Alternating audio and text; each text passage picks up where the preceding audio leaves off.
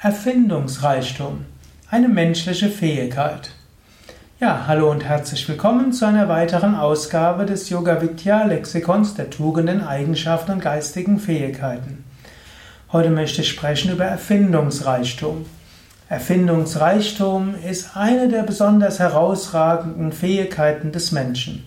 Der Mensch ist kreativ, der Mensch will etwas schaffen, der Mensch will gestalten. Das fängt schon beim Kleinkind an. Wie großen Erfindungsreichtum haben schon Kleinkinder?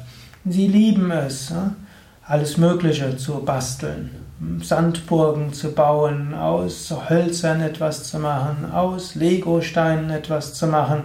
Kinder brauchen gar nicht so viel Spielzeug. Kinder haben große Erfindungsreichtum und egal was sie haben, sie können daraus etwas basteln und machen.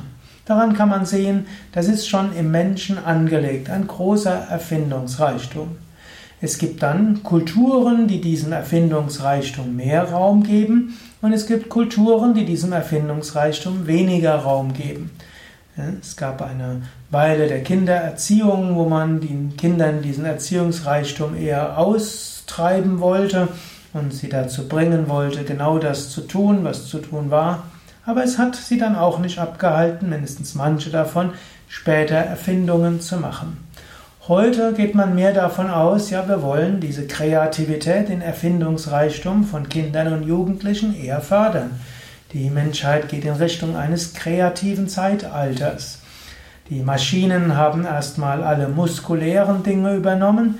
Die Maschinen sind jetzt auch dabei, einfache Denkprozesse zu übernehmen.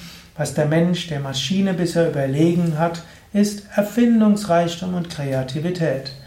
Und so ist es gut, wenn man überlegt, ja, wie kann ich den Erfindungsreichtum meiner Kinder, ja, meine, ja, zum Beispiel Kinder fördern.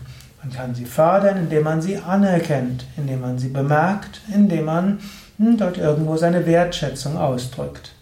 Nicht immer ist Belohnung so gut, dann machen nachher Menschen etwas für die Belohnung und sie überlegen, wie sie die Belohnung kassieren können, sondern hm, wichtiger wäre anzuerkennen die Bemühungen anzuerkennen, die Kreativität anzuerkennen, den Erfindungsreichtum anzuerkennen.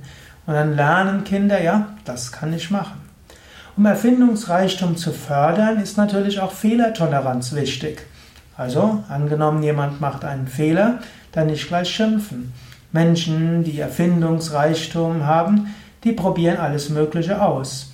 Hm, es gibt zum Beispiel die Aussage, dass Thomas Ava Edison dass der tausende von verschiedenen Kombinationen von Gasen und Glühfaden ausprobiert hat. Immer wieder neu probiert. Und ihm wurde mal gefragt, wie er denn die, den, das Durchhaltevermögen gehabt hätte, dass er tausende von Fehlschläge äh, durchgehalten hat, immer weitergemacht hat, bis er schließlich die Glühbirne erfunden hatte. Und äh, Thomas Ava Edison hat dann geantwortet, wieso Fehlschläge? Ich habe tausende von Möglichkeiten gefunden, wie man Glühbirnen nicht baut.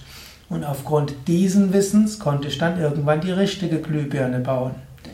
Er war also sehr erfindungsreich, eins nach dem anderen ausprobiert. In diesem Sinne, so ist Erfindungsreichtum etwas, was wichtig ist. Erfindungsreichtum kannst du auch in dir selbst fördern, indem du überlegst, was hast du für Ideen, wie kannst du sie umsetzen?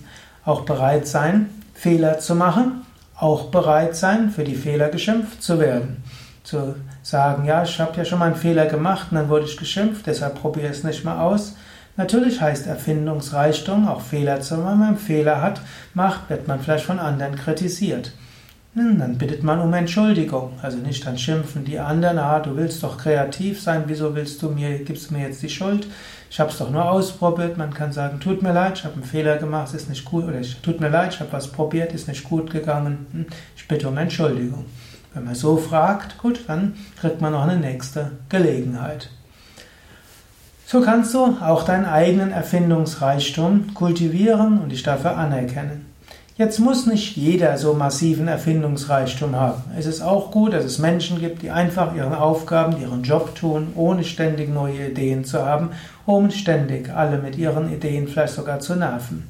Wenn du selbst ein solcher bist, der stetig und beständig ist, seine Aufgabe tut und dafür sorgt, dass die bewährten Dinge gemacht werden, klopfe dir auf die Schultern. Denn so jemand wie dich braucht es, damit die ganzen Leute, die ihren Erfindungsreichtum ausleben wollen, den auch ausleben können. Denn ohne dass jemand die normale Arbeit macht, nutzt auch der ganze Erfindungsreichtum nicht. Wenn, wenn viel, einige Menschen, vielleicht sogar die Mehrheit der Menschen, in der Mehrheit des Tages einfach tut, was ihre Aufgabe ist, dann können manche Menschen ihren Erfindungsreichtum voll ausleben und vielleicht großartige Erfindungen machen. Und auch wenn du den größten Teil des Tages einfach deine Arbeit tust, deine Aufgaben tust, hast du vielleicht zwischendurch gute Ideen und kannst deinen Erfindungsreichtum auf die eine oder andere Weise ausleben. Und so ist es gut, auch wieder diese Polarität zu beachten. Es ist gut, seinen Job zu tun, seine Aufgabe zu tun. Es ist gut, Erfindungsreichtum zu haben, in sich und in anderen zu fördern. Es ist gut, sich bemühen, korrekt zu arbeiten. Und es ist gut, öfters mal zu experimentieren. Oft kann man das als Einzelperson machen, beides. Und manchmal ist es gut, unterschiedliche Menschen für unterschiedliche Beiträge zur guten Sache zu würdigen. In diesem Sinne, habe Erfindungsreichtum im Umgang mit Erfindungsreichtum und auch Nicht-Erfindungsreichtum. Das waren einige Überlegungen und Gedanken, die einfach so aus mir rausgeströmt sind zum Thema Erfindungsreichtum. Mein Name Sukadev Bretz von www.yoga-vidya.de